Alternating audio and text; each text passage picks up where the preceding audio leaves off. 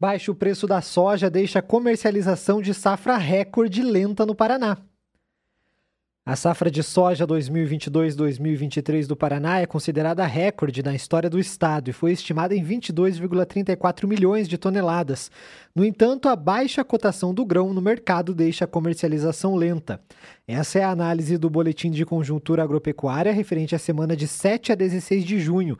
O documento é feito pelos técnicos do DERAL, Departamento de Economia Rural. Conforme o levantamento, na média das últimas safras, a comercialização chegava a superar 70% da produção neste período.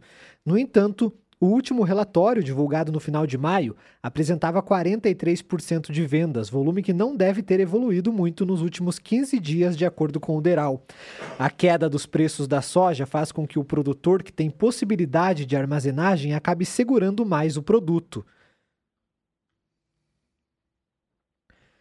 O preço recebido pelo produtor de soja pela saca de 60 quilos está em torno de 119 reais, redução de aproximadamente 32% comparado a junho de 2022, quando a cotação atingia 176 reais.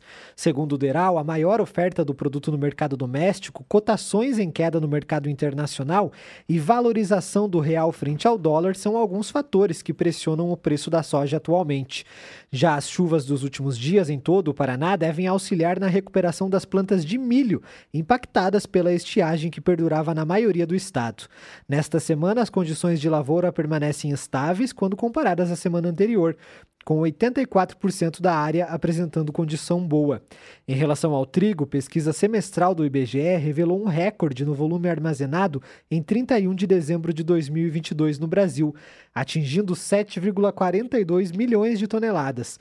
Esse valor representa um aumento de 16% em relação ao mesmo período de 2021, que foi de 6,42 milhões de toneladas. Esse volume seria suficiente para atender o consumo dos moinhos brasileiros até meados de agosto deste ano. Segundo o boletim do DERAL, cerca de 69% dos 299 mil hectares da safra de feijão já foi colhido no Paraná. As maiores áreas ainda a serem colhidas estão na região sudoeste e espera-se que sejam concluídas nas próximas semanas. O boletim também traz informações das carnes. Após um longo período de quedas, a arroba do boi gordo parece estar próxima da estabilidade é negociada a 234 reais. A variação em relação à última semana foi de apenas 0,6% de redução. O documento menciona ainda a retomada da criação e abate de perus pelo Paraná em 2022.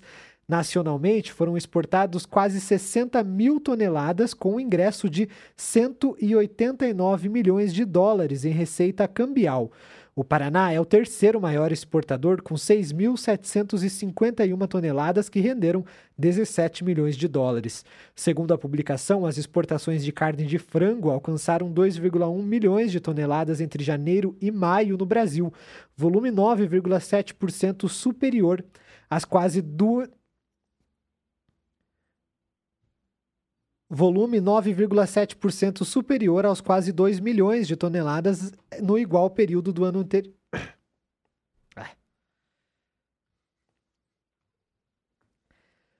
Volume 9,7% superior aos quase 2 milhões de toneladas do igual período no ano anterior. O Paraná, principal exportador, contribuiu com 907 mil toneladas. Em ovos, a exportação brasileira de 2022 foi de 23 mil toneladas, volume 7,6% menor que o verificado em 2021, mas o faturamento cresceu 24%, saindo de 76 milhões de dólares para 94 milhões de dólares. O Paraná foi o terceiro maior exportador, com 2.156 toneladas e receita cambial de 10 milhões de dólares.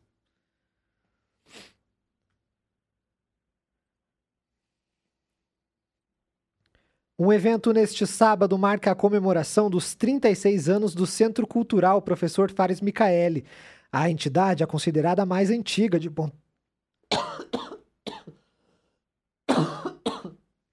Ó, tá vendo?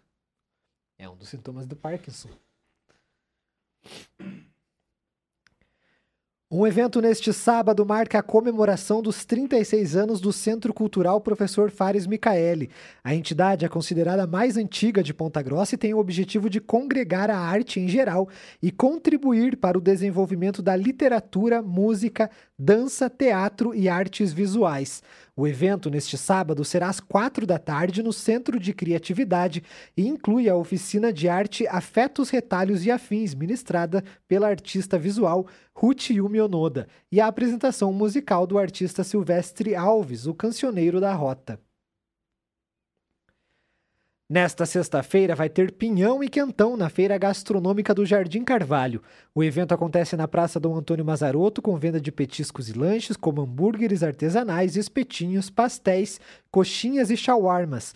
Além das opções costumeiras, a feira terá ainda quentão, pinhão, milho verde, pamonha e bolos, docinhos e pipoca gourmet bebidas como vinhos importados, coquetéis e o tradicional caldo de cana.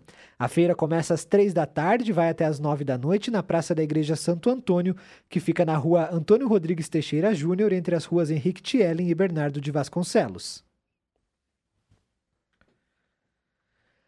Neste sábado acontece a tradicional festa junina da Igreja do Rosário, no centro de Ponta Grossa. O evento começa às nove da manhã entre as ruas Senador Pinheiro Machado e Comendador Miró. Como é tradição, além do bolo de Santo Antônio, será vendido pastel, pinhão, quentão, cerveja, refrigerante e cachorro-quente. Tem festa também na Catedral de Ponta Grossa neste sábado. O Arraiá da Vovó Santana começa às 10 da manhã na lateral da paróquia, na Rua Santana, número 528. A festa terá comidas típicas como quentão, pipoca e pastel e programação para toda a família. E no fim de semana tem festa junina também no Parque Estadual de Vila Velha. O evento acontece no sábado e domingo com atividades para entreter adultos e crianças, como cabo de guerra, rabo no burro, tomba-lata e tiro ao alvo. Além disso, está prevista recreação na trilha da Lagoa Dourada. De acordo com a gestão do parque, as tradicionais comidas típicas das festas juninas também farão parte da festa.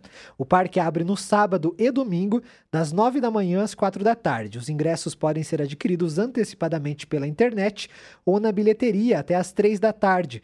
O acesso ao parque e brincadeiras juninas estão incluídos. Porém, para que haja tempo de aproveitar todos os atrativos e a festa, a administração do parque orienta que a chegada ocorra antes do meio-dia. O Cine Teatro Ópera recebe neste domingo o stand-up o Cine Teatro Ópera recebe neste domingo o stand-up É Por Isso Que Eu Bebo, do humorista Marcos Cirilo. O artista destaca os costumes interioranos e a cultura sertaneja. O show começa às 8 da noite. Os ingressos custam R$ 42,00 e podem ser adquiridos pela internet. Marcos Cirilo tem mais de 950 mil seguidores no Instagram, mais de um milhão no Facebook e mais de 2 milhões no TikTok, enquanto no YouTube o número de inscritos passa de 730 mil. Acontece neste sábado a 35ª edição do Festival Universitário da Canção, que vai reunir rap, MPB, samba, música infantil e regionalista. O evento vai começar às 7 da noite no Cine Teatro Ópera. Ao todo, 12 músicas participam da competição organizada pela Universidade Estadual de Ponta Grossa. Entre os intérpretes estão Amanda Cristina e Gafanhoto, Banda 3 Madru, Banda Casa Cantante, Banda Chave de Mandril, Duo Duque, Eulimo, Fernanda Correia, Grupo Samba de Dendê, Lorinês, Moon, Silvestre Alves e William Brás. Conforme a organização, as 12 músicas foram escolhidas por três profissionais entre 39 inscritos. Os ingressos custam 30 reais a entrada inteira e 15 reais a meia. Podem solicitar meia entrada pessoas idosas, doadores de sangue e de medula óssea, professores e estudantes mediante a apresentação de documentos de comprovação. Se houver disponibilidade de ingressos, haverá venda pelos mesmos valores no dia do festival, na entrada do Ópera.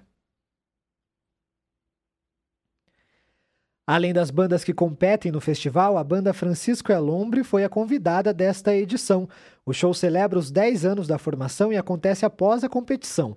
O show comemorativo apresentará um repertório de clássicos do quinteto, como Arrasta e Triste, Louca ou Má, música responsável pela indicação da banda ao Grêmio Latino. A banda Estradeira surgiu em 2013. A banda Estradeira surgiu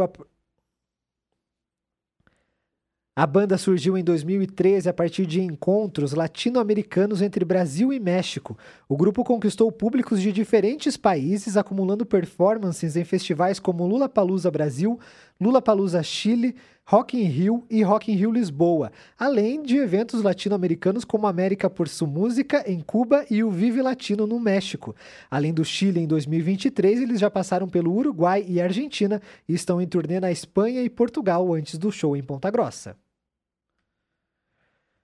Neste domingo tem sessão especial da animação Homem-Aranha através do Aranha Verso no cinema do Shopping Palladium. A edição é direcionada para crianças e jovens com espectro autista. A exibição adaptada acontece às a exibição adaptada acontece a uma da tarde. De acordo com o cinema, a sessão acontece com as luzes acesas, portas abertas, volume mais baixo e ar-condicionado agradável durante toda a sessão. Além disso, não haverá exibição de propagandas e trailer. Os ingressos custam 25 reais a meia entrada e podem ser adquiridos diretamente na bilheteria do cinema ou pela internet. Em cartaz nos cinemas de Ponta Grossa, os filmes The Flash, Sugar Road to the Day, J-Hope in the Box, Velozes e Furiosos 10, A Pequena Sereia, Homem-Aranha através do Aranha Verso e Transformers: O Despertar das Feras.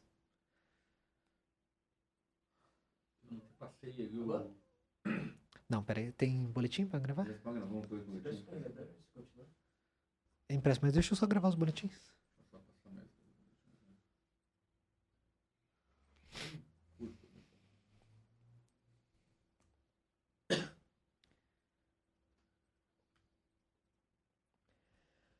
A região dos Campos Gerais ocupa a posição de destaque no embarque de grãos pelo porto de Paranaguá, principalmente no farelo de soja. Com 598.009 toneladas, a região representou 19% da carga que chegou ao pátio de triagem no primeiro quadrimestre do ano. De janeiro a abril passaram por classificação mais de 3 milhões de toneladas de grãos no sentido exportação, que chegaram a Paranaguá por caminhão. O modal rodoviário representa cerca de 80% de todas as cargas movimentadas nos portos paranaenses. Nos Campos Gerais, destaque para o farelo de soja, seguido pela soja, milho e trigo. Em números gerais, a região aparece em terceiro lugar em participação. Mais de 3 mil peças arrecadadas pela campanha PG Sem Frio já foram distribuídas. A primeira ação de mais de 3 mil peças arrecadadas pela campanha PG Sem Frio já foram distribuídas.